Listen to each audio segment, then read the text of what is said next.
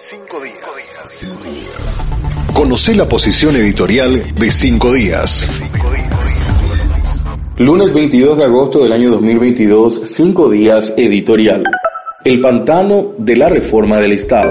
La idea de reformar el Estado viene de lejos. Hace años que se da vuelta sobre el mismo eje sin llegar a nada en concreto. Y eso que se ha estado contratando recursos multimillonarios con ese fin. Todos los proyectos presentados en esa dirección han encontrado sus pozos de estancamiento. Tres de las áreas conflictivas explican suficientemente por su propia definición cuáles son los problemas. El proyecto de ley que regula la carrera de servicio civil ha tenido sus marchas y contramarchas. Su vigencia estricta consagraría en forma excluyente la formación académica, la carrera profesional y el imperio del mérito. Dejaría afuera la cuota de mano de obra electoral que manejan los grandes caciques de la política. El otro gran pantano es el proyecto de ley de compras públicas, el área del Estado que maneja el paquete de contratos más grandes del país. En el 2021, la Dirección de Contrataciones Públicas registró compras por 19,4 billones de guaraníes, unos 2.858 millones de dólares. El tercer ítem tiene que ver con el proyecto de ley que previene el conflicto de intereses dentro de la función pública. Cortar, en suma, el vaso comunicante entre la información reservada que maneja el Estado y sus conexiones con los grandes actores del sector privado. Para emprender estas reformas, el Estado no ha dudado en endeudarse a cuenta. Hay cuatro préstamos contratados con el BID y la Cooperación Andina de Fomento por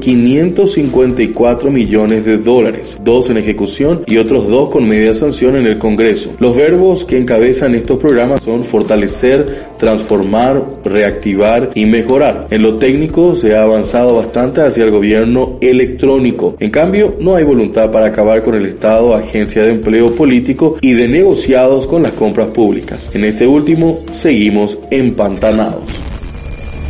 Gracias por escuchar el podcast de cinco días.